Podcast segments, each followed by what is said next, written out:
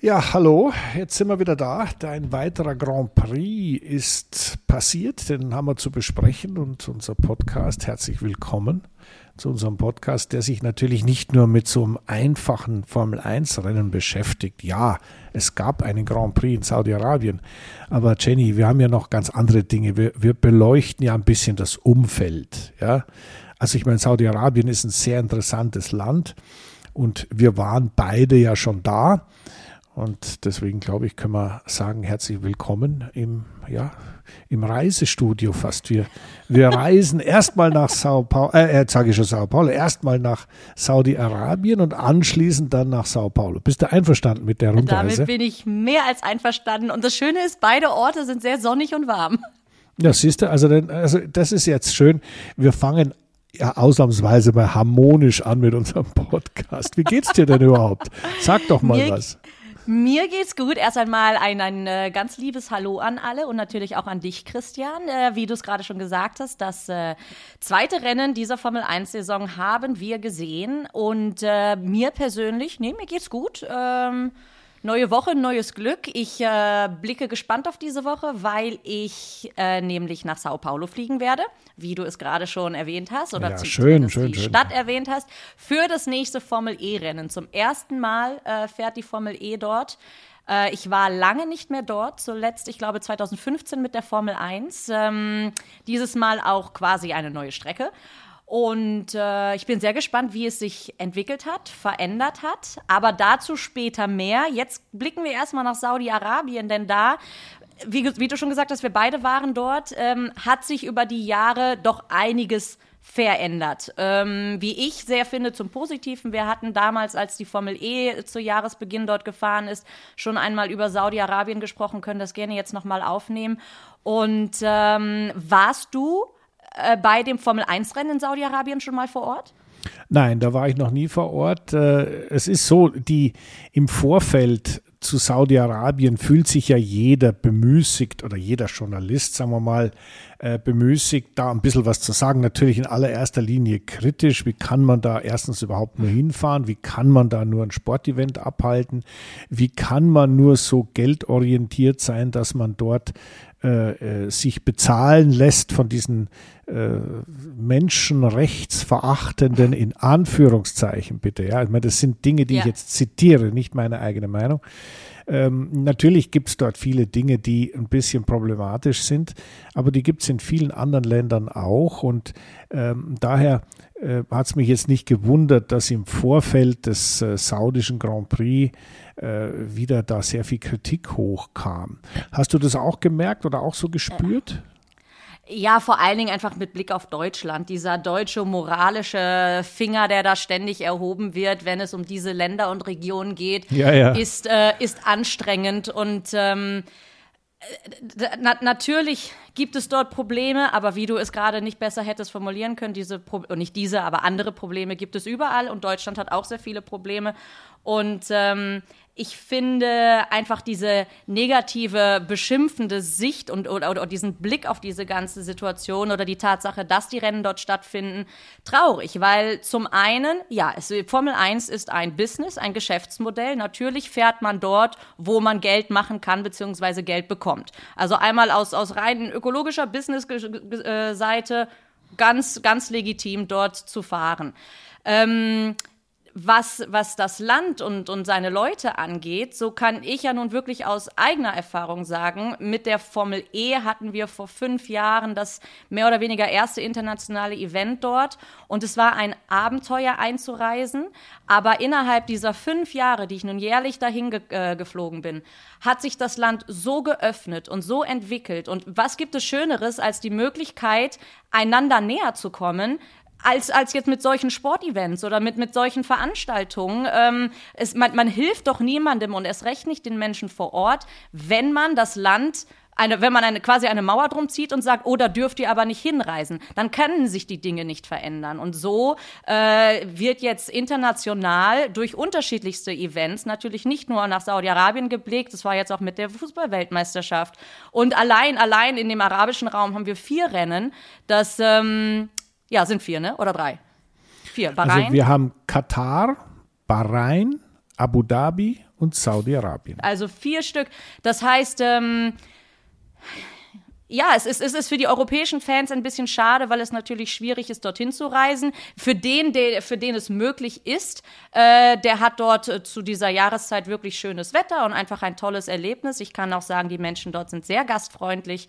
Ähm, mir ist nichts Schlechtes dort widerfahren und eben ein solches Event, das so viele internationale Menschen dann auch in dieses Land reisen lässt, das hilft den Menschen vor Ort meiner Meinung nach. Und ich finde einfach diese, diesen Moralblick der Deutschen ähm, anstrengend. Ja, also anstrengend ist, glaube ich, genau die richtige Beschreibung äh, für das, was wir gerade besprochen haben. Also mein Eindruck ist wie folgt. Äh, natürlich ist der arabische Raum ein Raum, wo es eine Rennkultur gibt. Ja, also dort hat man äh, mit Racing sich schon sehr früh beschäftigt. Nicht notwendigerweise mit mit Autorennen, aber dann doch mit, mit Pferden oder Kamele. mit Kamelen und ja, nein, äh, nicht ja, lachen. Ist so. Das ist schon, nee, es, ist, ist, ein so. Verständnis für dieses Thema da. Und dann ähm, kommt natürlich noch eine Komponente dazu, die ich, die ich persönlich für sehr wichtig halte. Ich meine, diese allgemeinen Dinge, die du gesagt hast, d'accord bin ich deiner Meinung. Aber es gibt auch noch eine ganz äh, einfache technische Angelegenheit und die heißt, ähm, die Weiterentwicklung von dem, was früher Erdöl war. Also ich meine, die größte und auch mit einem unfassbaren Profit im vergangenen Jahr äh, abgeschlossene Firma, die es in, in äh, Saudi-Arabien gibt, ist ja Aramco. Aramco ist nichts anderes wie die staatliche Ölgesellschaft. Und die machen natürlich auch Benzin und die sind Sponsor der Formel 1, einer der Hauptsponsoren der Plattform Formel 1. Die zeigen sich, wir können das, wir wissen, was, wie wir mit Energie umgehen müssen. Und das ist für mich deswegen interessant, weil die sehr, sehr viele Milliarden in Entwicklung stecken. Entwicklung von E-Fuels, Biofuels, Wasserstoff und so weiter, was wir über kurz oder lang brauchen. Und da fühle ich mich dann immer recht wohl, das Politische ist eines, Menschenrechtssituation etc. etc. Ja, da kann man drüber diskutieren, gar keine Frage. Aber ich finde gut, dass sich die Formel 1 hier als Bühne präsentiert, wo ich sag mal technologische Durchbruchstechnologie im Endeffekt in Angriff, Angriff genommen wird. Denn äh, wir in Deutschland, wir sitzen hier und reden immer über Wasserstoff und über äh, E-Fuels und Batterieautos und was weiß ich, alles CO2-neutral. Die Formel E hat sich das sowieso auf ihre Fahnen geschrieben. Aber was heißt das in der Umsetzung? In der Umsetzung heißt das, wir brauchen ja immer noch irgendwas, irgendeinen, irgendeinen Energieträger, den wir, den wir einsetzen können, ohne die Umwelt kaputt zu machen. Und da finde ich, äh, ist die Formel 1 gut. Und da finde ich auch gut, dass die, die Saudis da diesen, diese Plattform benutzen, um ihre eigene Weiterentwicklung, technische Weiterentwicklung auf dem Gebiet, ich sage mal, erstens zu forcieren, denn wo auch immer die besten Ingenieure sind, dort geht auch am meisten vorwärts, also in der Formel 1. Und zweitens natürlich auch, um das zu propagieren, um ein bisschen Stimmung zu machen, zu wissen, zu zeigen, hallo, hallo, also wir, wir, wir sind nicht nur Wüste oder kippen Öl irgendwo ins Feuer, sondern wir entwickeln auch. Und das finde ich äh, sehr, sehr positiv. Und deswegen ist es ja auch verständlich, jetzt wird ja schon über ein zweites Rennen in Saudi-Arabien gesprochen. Also ich meine, das wäre dann langsam, äh, gibt es dann eigentlich so eine Untermeisterschaft, die arabische Meisterschaft. Ja, ja, wirklich. Also das muss nun wirklich nicht sein, aber nein, ich, ich finde es gut, dass dort gefahren ist. Und, und wenn die, ich sage jetzt auch nicht nur die Saudis, sondern die Araber im Allgemeinen, weil blickt man nach Dubai oder Abu Dhabi, was dort geschaffen wurde aus dem Nichts auf der Wüste, äh, unendliche Weite an, an Großstadt. Ich meine, das, auch das, da, das kritisieren viele Leute, aber was sie dort geschaffen haben, ist trotzdem gigantisch. Und ähm, auch wenn man sich die, die Fernsehbilder jetzt angeschaut hat von der Formel 1-Strecke, es sieht einfach schön und einladend aus. Ja, es wird vor allem immer besser. Ich meine, äh, ich weiß noch, als wir in Abu Dhabi zum ersten Mal da unten waren, haben alle gedacht, da haben sich die Augen gerieben und gesagt, das kann das gar nicht wahr sein. Aber ähm, das, was die in, in Jeddah jetzt da aus einem, eigentlich war die Strecke ja laut äh, dem Architekten Hermann Thielke, der sie gebaut hat, eigentlich so eine Art Notlösung. Also wir müssen jetzt mal schauen, dass wir zweimal in Jeddah fahren und dann gehen wir sowieso nach Qidja und äh, haben eine ganz neue Strecke. Und äh, daher kommt jetzt, glaube ich, auch das Bedürfnis, nachdem Jeddah jetzt bis 25 auf jeden Fall verlängert hat mit der Formel 1, Äh, und dann melden sich die anderen und sagen, also wir sind aber auch fast fertig mit unserer Rennstrecke. da dürfen wir dann auch ein Rennen haben oder wir hätten gern eins. Also gut, äh, ganz egal. Ähm, auf jeden Fall fand ich, ähm, ist die, die Angelegenheit dort in, in Jeddah inzwischen zu einem ja, festen Bestandteil des Formel 1 Kalenders geworden. Und wir haben gesehen, ich meine, wir haben ja ein bisschen drüber spekuliert, äh, wer macht denn jetzt eigentlich was in Jeddah? Also wir, Bahrain war ja eigentlich, gab es aus Bahrain im ersten Rennen gab es ja nur eine einzige Message, Red Bull fährt schneller als alle anderen. Und äh, dahinter war also das große überlegen. Mercedes hat gesagt, also bei uns, das, das ist alles Mist, wir machen alles neu. Ferrari sagt, bei uns ist alles gut, wir müssen es nur ein bisschen anders einstellen. Aston Martin hat gesagt, ja, wartet nur, wenn wir mal ein bisschen besser werden, dann werden wir auch den Red Bull ärgern. Und was dahinter lief, war dann fast schon, äh, ich sag mal, uninteressant, weil, weil die Spitze zu weit weg war aber also uninteressant, ich sage jetzt mal für was den, den Sieg Außerhalb und das, das Punkte, Gewinnen, ja. das Gewinnen angeht. Der ist natürlich wahnsinnig interessant vom Formel 1 Standpunkt, vom Rennstandpunkt her. Und äh, jetzt haben wir das Rennen äh, gesehen. Es ging eigentlich, muss ich sagen, erstaunlich zivilisiert über die Bühne, findest du nicht? Äh, ja, ähm, doch, auf jeden Fall. Also auch im, im Vergleich zum letzten Jahr gab es jetzt ja keinen äh, großen Crash oder sowas, wenn auch eine Safety-Car-Phase, über die ja danach auch viel spekuliert und gesprochen wurde. Aber ich denke mal, das Bild aus Bahrain hat sich insofern bestätigt, dass Red Bull mit dem Doppelsieg doch mehr oder weniger vorne weggefahren ist. Alonso aber wieder eine, eine Top-Leistung abgeliefert hat und Mercedes äh, dahinter besser war, als sie sagten, und Ferrari schlechter war, als sie glaubten, der arme, stolze Italiener.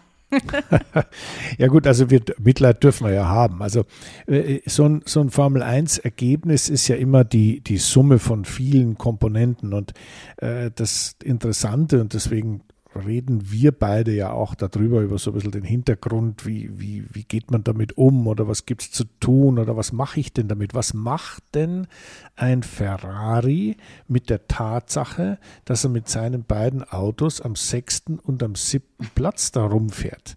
Ich meine, das ist, das muss man sich mal vorstellen. Die haben äh, ein Budget ohne Ende, die haben alles, was, was man braucht, die haben die, die nötigen Emotionen dazu, aber halt absolut kein Ergebnis.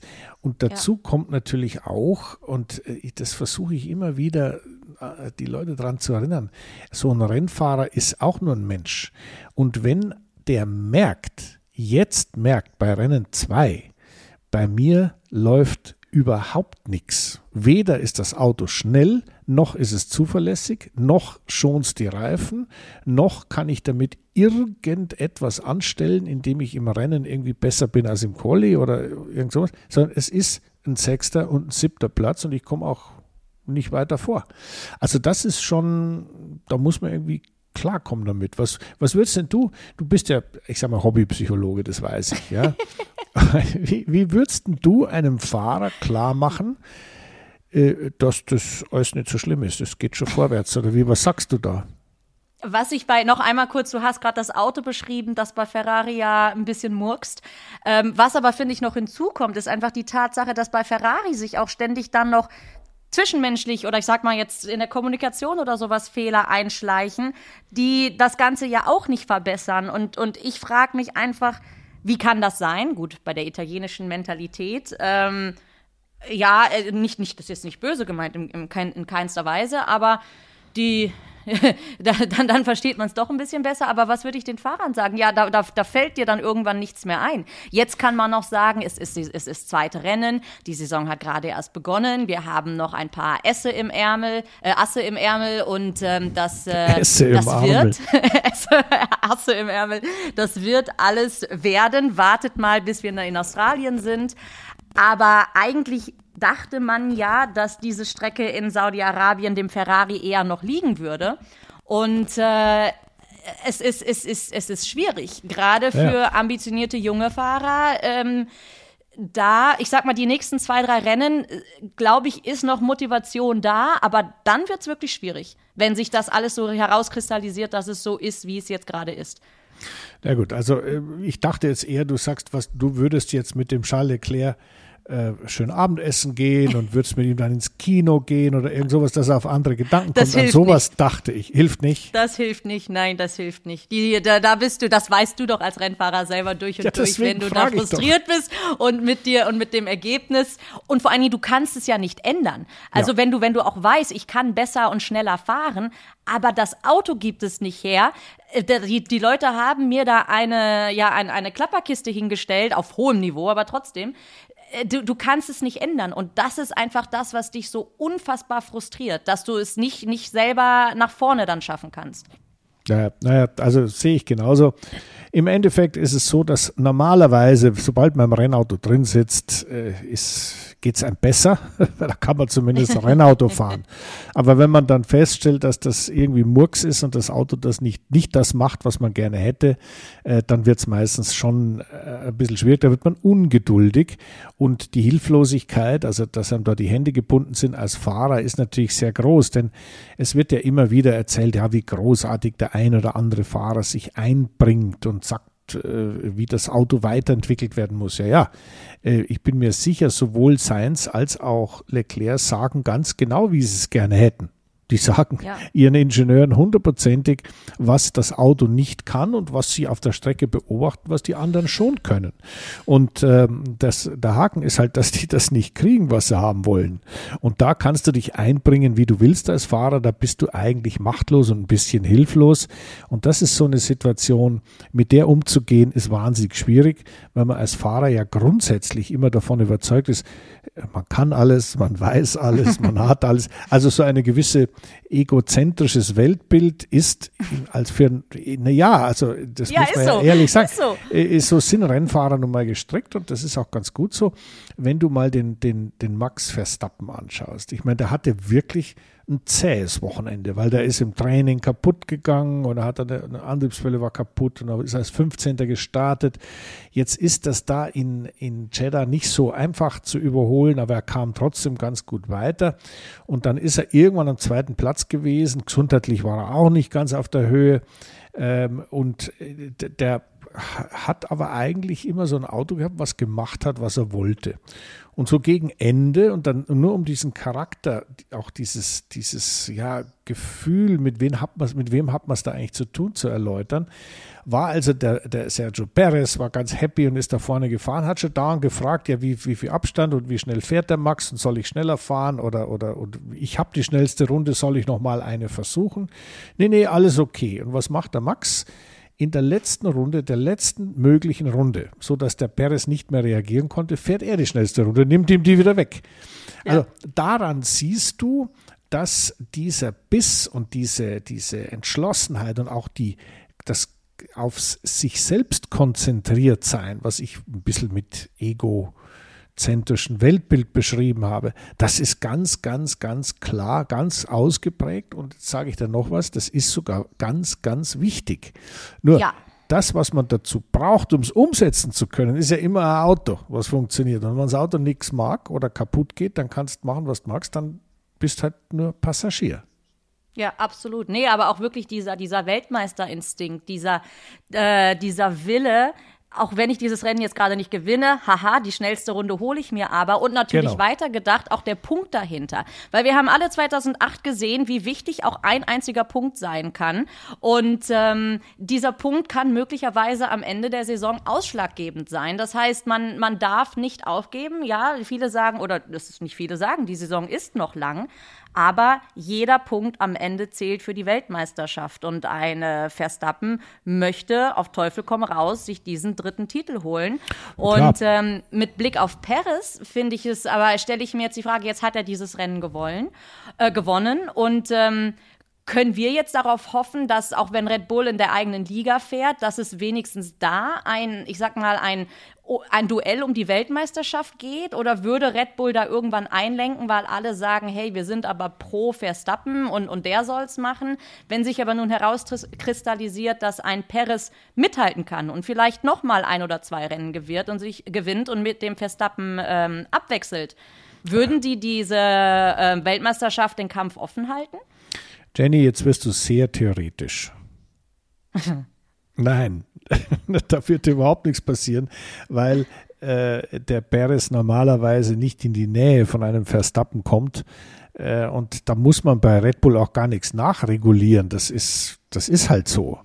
Und äh, deswegen gibt man dem äh, Verstappen auch da relativ viele Freiheiten, dass er sich gut entfalten kann und dass er seine Speed und seinen, sein Talent und diesen Instinkt, den der hat, dass er ihn immer umsetzen kann. Äh, Perez hat keine Chance gegen Verstappen, äh, außer am Auto ist irgendwas oder so, aber ansonsten brauchst du dir keine Sorgen machen. Äh, die, die dürfen weiter gegeneinander fahren aber es wird nicht viel daran ändern, dass trotzdem immer wieder der Verstappen die Nase vorne hat, weil er halt einfach der Bessere ist. Ja. Würdest so, du sagen, das. dass seine, seine Aufholjagd von Platz 15 auf 2 am Ende durchs Ziel, ähm, dass das ein, eine Glanzleistung war oder ist das eigentlich ein Muss, wenn man ein Verstappen ist und vor allen Dingen in dem mit Abstand besten und schnellsten Auto sitzt? Naja, beides eigentlich. Ich meine, man tut sich natürlich leichter, wenn man am schnellen Auto sitzt, aber darf nicht vergessen, ähm, die, also die, die Art und Weise, wie er das da am, am Sonntag gemacht hat in Jeddah, war schon sehr cool, weil er hat nichts überstürzt, hat erstmal abgewartet, bis, äh, bis sich das Feld so ein bisschen äh, gesettelt hat und, und, und dann nichts, kein, kein Chaos mehr geherrscht hat. Dann hat er sukzessive angefangen, zu überholen. Das hat er auch sehr unspektakulär gemacht. Also da waren keine Hoppla hopp, jetzt hier komme ich Aktionen dabei, sondern das war alles, sagen wir mal, sehr zivilisiert und auch sehr überlegt, wie er sich da durchgekämpft hat. Durchgekämpft hat er sich allemal. War das zu erwarten? Ja. Ist die Umsetzung immer leicht? Nein, ganz sicher nicht. Und deswegen glaube ich, kann er da sehr zufrieden sein mit so einem Rennen, auch wenn es vielleicht nicht so spektakulär war, wie wir es schon gesehen haben. Äh, ich erinnere da an, an Michael Schumacher, der also quasi als, als Hinterletzter gestartet ist und nach zehn Runden quasi schon wieder in Führung war. Also das war spektakulärer. Aber es ist völlig wurscht. Das Ergebnis zählt und auch so ein zweiter Platz, den er da jetzt hat, der war eigentlich der war sehr wertvoll. Ja, nee, absolut. Ähm, ja, und dann Mercedes hatte kurz den dritten Platz inne. und dann naja, also jetzt, Vierter jetzt reden wir, jetzt reden wir doch nochmal über unseren Freund Alfonso, äh, Alonso. Der, der Alonso ist ja, wie wir wissen, ein Phänomen. Ja. Und was auch da, wir reden ja über die Persönlichkeiten, ja, über was sind es für Typen. Mit den Verstappen haben wir gerade ein bisschen beschrieben.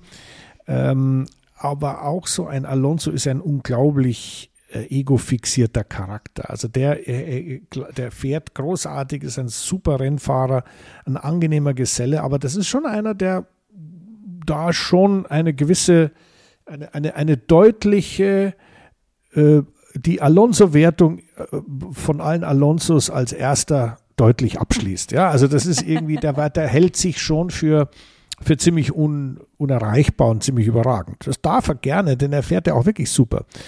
Aber der hat natürlich schon einen riesen Fehler gemacht am Anfang des Rennens, indem er das Auto in die falsche Startbox gestellt hat. Also das darf eigentlich nicht passieren. Jetzt muss man immer sagen, es ist nicht so einfach, sich da im Cockpit zu orientieren, wo bin ich, aber die Startbox zu treffen, also sagen wir so, wenn die anderen 19 das schaffen, dann sollte das der Alonso auch schaffen. Jetzt Vor allen Dingen als Erfahrenster. Ja, ja, und dann hat er dann gesagt, na ja, das war jetzt also nicht, war nicht so schlimm, die fünf Sekunden, die, die, die Strafe, die ich da bekomme, fünf Sekunden, ja, das hole ich ja locker auf und das ist ja gar kein Problem, fahre ich halt ein bisschen schneller. Das hat zwar lustig geklungen, ist aber eigentlich deswegen nicht sehr clever gewesen, weil ein jeder Fehler hat einen potenziellen Folgefehler. Also wenn ich jetzt in der, ich erkläre es jetzt erstmal am, am, Lando Norris. Lando Norris, der Superstar, immer gut aufgelegt, der Schwarm aller Mädchenherzen und fröhlich und lustig und macht jedes Mal wieder einen Joke. Der ist im Qualifying leider mit dem linken Vorderrad in einer Linkskurve in die Wand gefahren. Damit war Qualifying beendet. Das heißt, er musste viel weiter hinten losfahren, war also nicht in seinem gewohnten Ambiente der ersten zehn oder knapp ersten zehn, sondern musste da durchs Getümmel. Im Getümmel ist es natürlich nicht so lustig, weil die anderen ja auch alle kämpfen. Hat da mhm. Zeit verloren, hat ein bisschen Pech gehabt mit der Strategie und ist dann gegen Rennende erstmal wieder auf seinen Teamkollegen, den Oscar Piastri, den Rookie, aufgelaufen. Das heißt, sein ganzes Rennen und auch das Potenzial, Punkte zu machen, hat der Lando Norris durch einen eigenen Fehler vergeigt. Und dieser Fehler ist ein potenzieller weiterer Fehler gewesen in der Strategie oder im Überholen und so weiter. Und beim Alonso war der Fehler, dass er da in, das, in der Startbox falsch gestanden ist oder illegal gestanden ist, eigentlich jetzt erstmal nicht so schlimm, wie er selber das Jahr runtergespielt hat. Aber das hat natürlich dazu geführt, dass beim Boxenstopp die Strafe abgesessen werden muss. Das heißt, man muss erstmal fünf Sekunden warten, bevor die Mechaniker am Auto arbeiten dürfen. Und da ist natürlich wieder Potenzial für einen Fehler drin, denn es ist schnell mal was schiefgegangen, dass einer da ans Auto gefasst hat oder dass die Uhr nicht hundertprozentig gestimmt hat oder, oder, oder. Und genau so war es. Was wir schon, ja auch bei Ocon gesehen haben. Was wir bei Ocon, genau so. Und schon hast du nächst, den nächsten Fehler. Und damit verbunden, der Ocon hat es dann noch fertiggebracht, zu schnell durch die Boxengasse zu fahren. Also auch das wieder ein Fehler durch einen Fehler eines Fehlers quasi verursacht, weil der wäre gar nicht in der Boxengasse gewesen, wenn er am Anfang auch lustigerweise richtig in der Startbox gestanden wäre. Aber äh, belassen wir es mal dabei. Ich wollte immer nur sagen, dass der Griff an die eigene Nase auch bei großartigen Leuten sehr, sehr wichtig ist. Und das darf einem Alonso eigentlich nicht passieren. Und es ist jetzt interessant zu sehen, wie er da umgeht damit. Ich meine, wir haben ja äh, mitgekriegt, dass da, also da ging es ja schon drunter und drüber, weil die, die Kommissare und die Regeln und jeder hat dann wieder mitgeredet und dann hinterher war die Strafe doch wieder nicht da, die Strafe für die Strafe. Aber äh, das ist, das ist ungut gelaufen, aber ich bleibe dabei, wenn er richtig losgefahren wäre, no problem.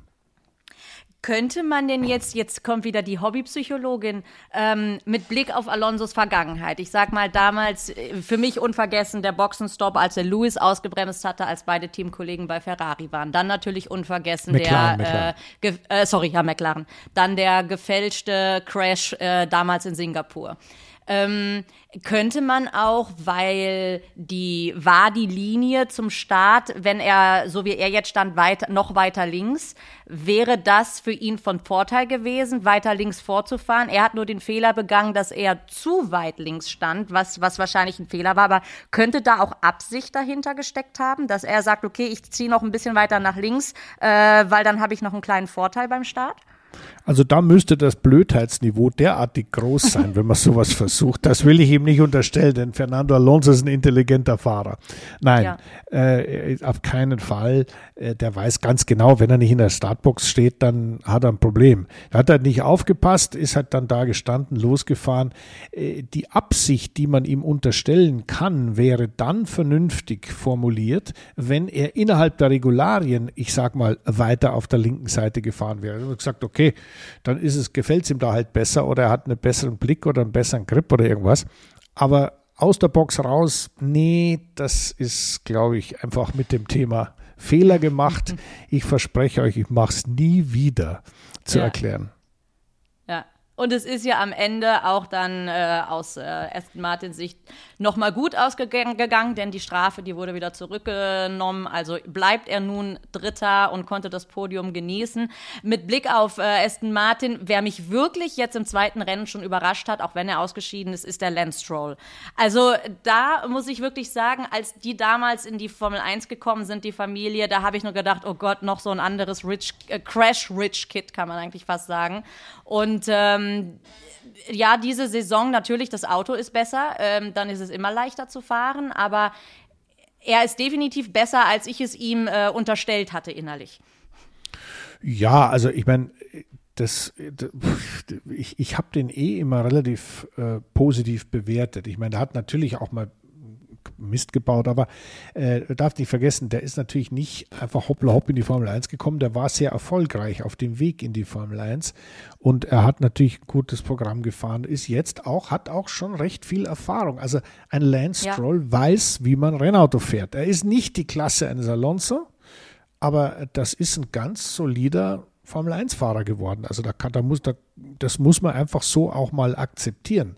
Ob einem das gefällt oder nicht gefällt, dass er einen reichen Papa hat oder das, was weiß ich, dass er halt irgendwie ein Rich Kid ist, das ändert nichts an der Tatsache, äh, dass er ein, ein sehr solider Formel-1-Fahrer geworden ist. Und das sieht man eigentlich auch in dieser Saison sehr schön.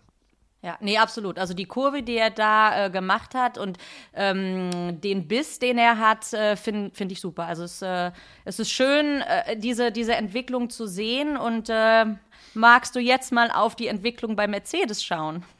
Ja, natürlich immer. Ich meine, erstens mal äh, ist natürlich Mercedes dafür verantwortlich gewesen, dass die Stewards erstmal den Alonso disqualifiziert haben, beziehungsweise ihm eine weitere Strafe auferlegt haben.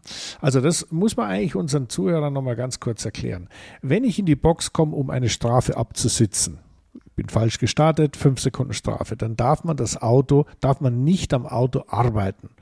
Und dann wird das beurteilt ist das in Ordnung? Hat die fünf Sekunden da einer hingefasst oder nicht? Daraufhin, auch das ist interessant, es gibt ja in Genf ähm, jetzt seit neuestem eine, eine, eine, eine Gruppe von Leuten, die für die vier immer alles, was da passiert, mitschauen, um die Rennleitung zu unterstützen. Die Rennleitung ist ja immer ins normale Geschehen involviert und wenn dann sowas ist, wie da hat einer eine Strafe abgesessen, war das in Ordnung? Wird von Genf aus gegengecheckt. Dann kam ein IO, ist in Ordnung, also dann sind die rausgefahren, alles war gut. Aber im Laufe des Rennens hat dann Mercedes bemerkt, ja, warte mal, da war doch der Wagenheber dran an dem Aston Martin. Und dann haben die äh, Stewards das nochmal angeschaut, dann ist es wieder bei den Stewards im Stewards-Raum gelandet, dann haben die das angeguckt und haben gesehen, ja in der Tat, da ist der Wagenheber, der Mann, der den hinteren Wagenheber da drunter schiebt, der war am Auto dran. Ja, dann müssen wir leider eine 10-Sekunden-Strafe geben. Das haben sie gemacht. Das hat natürlich eine Zeit gedauert, weil man kann das Rennen nicht anhalten in der Zwischenzeit. Hat natürlich eine Zeit gedauert. Dann war das durch. Danach, nach dem Rennen, war dann die Zeremonie vorbei. Also Alonso war dann seinen dritten Platz, den er gerade gewonnen hat, wieder los. Und dann kam Aston Martin, sagt, Moment mal, das äh, sehen wir aber ganz anders, denn ein Wagenheber, der das Auto berührt, heißt noch lange nicht am Auto arbeiten. Und dann haben die äh, Material hervorgekramt von anderen Fällen wie dem, wo entschieden wurde, ist okay, da ist nichts passiert. Und das wiederum im Zusammenhang mit einem Meeting für die, also die, da gibt es so Meetings, wo die Teams sich mit der, mit der Sportbehörde treffen, wie handeln wir dies, wie handeln wir das und da wurde das Thema besprochen. Naja, und dann hat man den Stewards gesagt, schau mal her, äh, das haben wir doch eigentlich so ausgemacht. Und dann mussten die die Entscheidung revidieren. Das Schöne an der Geschichte war, dass man offen drüber gesprochen hat. Das, was natürlich ja. überhaupt nicht schön ist, ist, dass alle die Dinge, die im Vorfeld da vielleicht festgelegt wurden, für niemand, auch für uns nicht, zugänglich waren. Das heißt, der Zuschauer denkt, sag mal, haben sie die noch alle? Jetzt wird er bestraft, dann wird er nochmal bestraft, dann wird er wieder nicht mehr bestraft. Ja, was ist jetzt eigentlich? Und ähm, das ist allerdings so ein typisches Formel-1-Phänomen, weil es halt schon sehr kompliziert ist, was da alles passiert, nicht passiert. Jetzt äh, Ende Monat gibt es nochmal eine Sitzung, wo auch das wieder, da gibt es dann eine Clarification of the Rules. Ja, da wird dann das wieder klargestellt. Zum Beispiel, sobald du ans Auto hinfasst, ist es Arbeit. Oder, ja. oder, oder nicht. Also da ist immer schwierig, weil die, je klarer die Grenze ist, desto besser. Und logischerweise sind die Teams natürlich immer haarscharf dran an dieser Grenze. Denn ich meine, äh, es ist dann schon wieder ein oder zwei Zehntelsekunden, wenn der mit dem mit dem Wagenheber so drunter ist, dass er ihn vielleicht berührt, aber nichts macht, dann hat er sich schon wieder zwei, drei Zehntelsekunden gespart, die dann beim Rausfahren wieder zählen, weil dann das Auto wieder vor dem anderen noch auf die Strecke kommt. Und dann hast du schon wieder gewonnen oder verloren, je nachdem, wie es ausgeht. Also, da muss, äh, da muss man dranbleiben und muss zwar, man darf sich zwar ja, ein bisschen die Augen reiben und wundern, aber man muss sagen, es ist halt leider, ist es halt so. Denn der, beim Fußball ist es einfacher. Da sagt der Schiedsrichter, stopp, jetzt gucke ich mal den Videobeweis an. Ja, dann schaut er nach und sagt, okay, war ein Foul oder war keins. Dann wird entschieden und dann geht es weiter. Ein Rennen kannst du aber nicht einfach stoppen und sagen, warte mal, bleib mal stehen. Ich schaue jetzt mal, was der Alonso da gemacht hat. Das ist alles ein bisschen schwierig und daraus entstehen natürlich auch Probleme. Aber gut. Aber Probleme könnte es auch geben, indem eben alles überreguliert wird und noch ja, eine ja. Regel, die die alte Regel nochmal neu aufsetzt und statt mal irgendwie das Gesamtpaket an Regeln abzuarbeiten und anzuschauen und vielleicht etwas komplett Neues zu machen mit den guten Regeln, die es gibt, aber wirklich nicht immer nur neue Regel drauf, neue Regel drauf, statt das, Ja, ja. das, das nicht so Gute vielleicht zu verbessern. Ähm, jetzt okay, wenn sie jetzt in diesem einen Punkt Klarheit schaffen, dann wird es aber bestimmt äh, irgendwann wird der Zeitpunkt kommen, wo wieder eine ähnliche Situation auftaucht oder nicht eine ähnliche, eine andere Situation, wo es auch eine Grauzone gibt und ähm, dann dann diskutiert man danach in einem Meeting wieder darüber. Ja, Jenny, das ist, liegt in der Natur der Sache. Damit müssen wir Ja. leben, da müssen wir durch. Aber du wolltest ja eigentlich was ganz anderes wissen von mir. Du wolltest ja wissen, Mercedes. Also ich habe jetzt den Mercedes da äh, deshalb erwähnt, dass, dass man auch mal sich vorstellt, wie das zugeht. Ist ja logisch. Der, der Russell war ja direkt hinter dem Hamilton, ein paar Sekunden dahinter. Und natürlich sage ich als Mercedes, sag mal, der Stopp war ja gar nicht in Ordnung. Schaut den doch nochmal an. Natürlich versuche ich mein Auto vor das andere zu kriegen, auch indem ich andere Leute anschwärze, sozusagen. Also, das ist eben normal in der Formel 1 und das, was im Moment nach wie vor nicht so ganz normal ist, ist die Performance von Mercedes. Also da stimmt es natürlich immer noch nicht. Äh, die sind zwar ein bisschen besser gewesen, aber ich würde mal sagen, es lag hauptsächlich daran, dass Ferrari schlechter war und nicht, dass Mercedes besser war, weil die Abstände zu Red Bull waren immer noch unglaublich groß und auch Aston Martin hat das Ganze gegenüber Mercedes kontrollieren können. Das heißt, da hat sich nicht viel geändert. Da ist immer noch, äh, die, da geht noch gar nichts. Die müssen noch unglaublich viel nachholen. Also wir haben jetzt ja ein bisschen Luft bis zum nächsten Rennen. Ähm, ob da was passiert, ich weiß es nicht. Ich habe aber so die Befürchtung, dass ja, dass da eher so das Ganze in, in, der, in der zweiten Saisonhälfte vielleicht mal stattfindet. Und damit ist natürlich das, warum man antritt bei Mercedes als Hamilton, den WM-Titel zu holen, das ist natürlich Ja. dann Geschichte. Ja, ja, und auch mit, mit Blick auf Hamilton.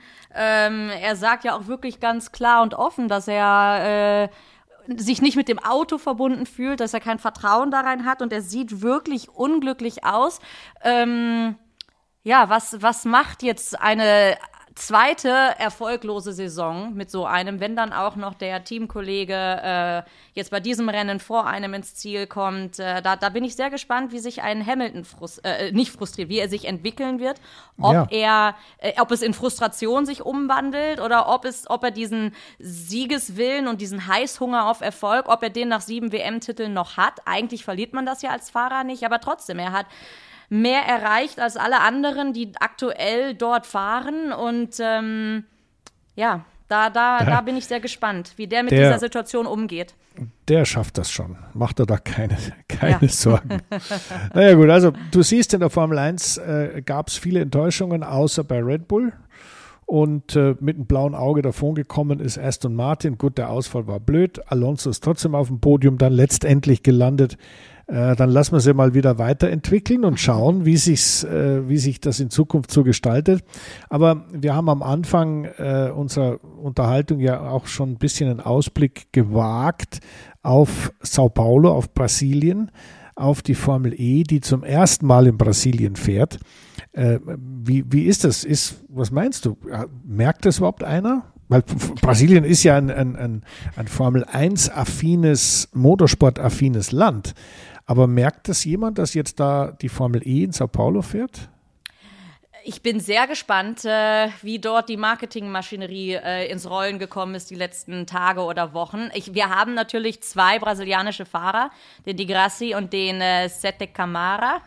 Und ähm, das heißt so mit, mit so Lokalhelden, da ist das äh, ein bisschen einfacher, aber nichtsdestotrotz es ist das erste Formel E-Rennen und ähm, wir fahren mitten in der Stadt oder vielmehr im, im, äh, wie heißt, im Sambadrom, also eine, eine bekannte Stelle. Es ist jetzt nicht so außerhalb gelegen wie zum Beispiel die Formel-1-Strecke. Das heißt, es ist auch zugänglich für viele Menschen. Äh, ich bin sehr gespannt, wie voll das Haus sein wird. Wenn ich an Mexiko denke, da ist die Stimmung immer, auch beim Formel-E-Rennen, grandios. Es ist voll, es ist, äh, die Stimmung ist fantastisch. Und die Leute haben einfach einen wunderschönen Tag und ich könnte mir gut vorstellen, dass das in äh, Brasilien jetzt ähnlich sein wird. Ja, da bin ich mir ganz sicher. Also ich meine, Sambadrom ist es so, musst du da auch mit dem Popo wackeln, wenn du durch das Fahrerlager läufst oder wie ist das? Oder muss man da, muss man sich da kostümieren? Oder ich meine, Sambadrom ist ja, ich sag mal, da wo der, der, der, der Höhepunkt des, des äh, Karnevals, äh, der, der Samba-Saison äh, findet da ja statt. Ich meine, da, da gehen die da auf und ab und das ist also schon, also da ist schon was zu sehen dort normalerweise. Äh, wie, wie findet da ein Rennen statt? Gibt es da so, so, ein Misch, so eine Mischung aus Formel E und Samba oder, oder wie muss ich mir das vorstellen? Das werde ich dir nächste ah, Woche in Ruhe berichten können. Also da möchte ich ganz trotzdem, genau also wissen. Von, äh, vom Outfit her, es wäre interessant, weil ich sag mal, an der Rennstrecke trägt ja so oder tragen ja die Leute, die zu den Teams oder zur Formel E selber gehören, die haben ja ihre äh, fixe Kleidung und ihre Also keine Teamwear. Bikinis oder sowas. Das ist jetzt die Frage. Haben sie sich für Sao Paulo etwas anderes einfallen lassen und sind wir alle leichter bekleidet als sonst? Wovon ich aber ausgehe, weil das macht die Formel also E immer, ist, ist äh, die, die haben auch jetzt in, in, äh, in Kapstadt beim letzten Rennen, da hatten wir auch dann so lo lokale Tanztruppen und ich bin mir sehr, sehr sicher, dass an diesem Ort, in dieser Stadt mindestens eine Samba-Karneval-Tanzgruppe in den wunderschönen Kostümen vor Ort sein wird. ja, also äh, da möchte ich dann doch ein bisschen Fotomaterial haben von dir, das ist ja ganz klar, das ist ja Kultur. Ja, Kultur. Natürlich. Ich, kenn, ich kenne Sao Paulo eigentlich nur als völlig überf überfüllte, in einem Verkehrskollaps steckende Stadt, ein, ein, ein Moloch ultimativer Art, der allerdings unglaublich nette, schöne, charmante Ecken hat, wunderbare Menschen, die dort wohnen und ähm, auch nicht nur was Musik oder was Essen, was Kultur, was die, die, auch die Traditionen dort angeht, einfach eine Stadt, die zwar auf den ersten Blick ja, so schön ist, ist es jetzt nicht gerade, aber es gibt dort Ecken, ein paar Parks und ein paar nette Straßen und so weiter, wo man sich schon richtig wohlfühlen kann. Und ich bin mal gespannt, ähm, wie sich das Formel E-Thema dort durchsetzt, denn das ist ja durchaus vergleichbar, wie du richtigerweise sagst, mit Mexico City. Auch Mexico City leidet unter einem Verkehrsinfarkt, aber ich würde mal sagen, 20 von 24 Stunden steht dort der Verkehr. Wie man da, wie man da überhaupt von A nach B kommt, oh ist oh ja. immer wieder, immer wieder erstaunlich. Es klappt dann doch. Ja?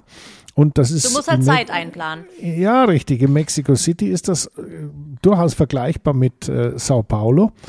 Und äh, ja, und wenn du dann dort bist, bleibst du ein bisschen oder so, gehst du nach Rio de Janeiro, das ist ja nicht weit nee. weg.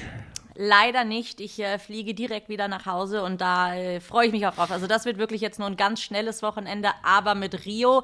Äh, du aus deiner Vergangenheit kannst du uns noch, bevor wir jetzt hier Schluss machen, eine tolle Geschichte aus deiner brasilianischen Rennfahrerzeit erzählen. Du bist dort, du bist ja dort gefahren, oder? Mal auf, auf welchen Strecken? In Rio de Janeiro, ja, ja. Ja gut, wir ja. waren natürlich auch testen da immer. Wir waren den ganzen genau. Januar da testen. Also vier Wochen Testfahrten in Rio de Janeiro das war, das war schon interessant. Also das hat mich, hat mir gefallen da. Also äh, man muss so sagen, Rio ist nicht Sao Paulo, das sind zwei verschiedene Paar Stiefel. Sao Paulo ist natürlich immer so ein bisschen ernster, geschäftsmäßiger. Das ist die Finanzmetropole, die dort wird gearbeitet, dort ist Business. Und in, in Rio de Janeiro, das sind die Cariocas, die machen gar nichts außer am Strand sitzen und eine gute Zeit haben. Also du kannst jetzt überlegen, wo ich mich wohler gefühlt habe. Was wäre Du hast jetzt die Chance zu, zu bewerten. In Rio oder in Sao Paulo? Christian, dafür kenne ich dich zu gut. Dass du überhaupt aus Rio de Janeiro zurückgekommen bist, wundert mich auf was. ja, ja. Also da ist so tendenziell hast du richtig entschieden. Ähm, die, die Formel 1-Strecke natürlich damals in Rio war äh, sagenhaft. Das war in Jacarepaguá, das war so ein bisschen außerhalb von Rio. Fantastisch. Da stehen jetzt die ganzen äh, olympischen Ruinen drauf. Als die Olympischen Spiele ja da waren, hat man da äh, die Sportstätten draufgebaut. Da ist jetzt natürlich nicht mehr viel los. Aber die Strecke hat dran glauben müssen. Und ähm, deswegen ist ja der Grand Prix immer in Sao Paulo. Auch das ist eine Strecke, die ja, sagen wir mal, alt eingesessen ist und früher viel größer und viel länger war.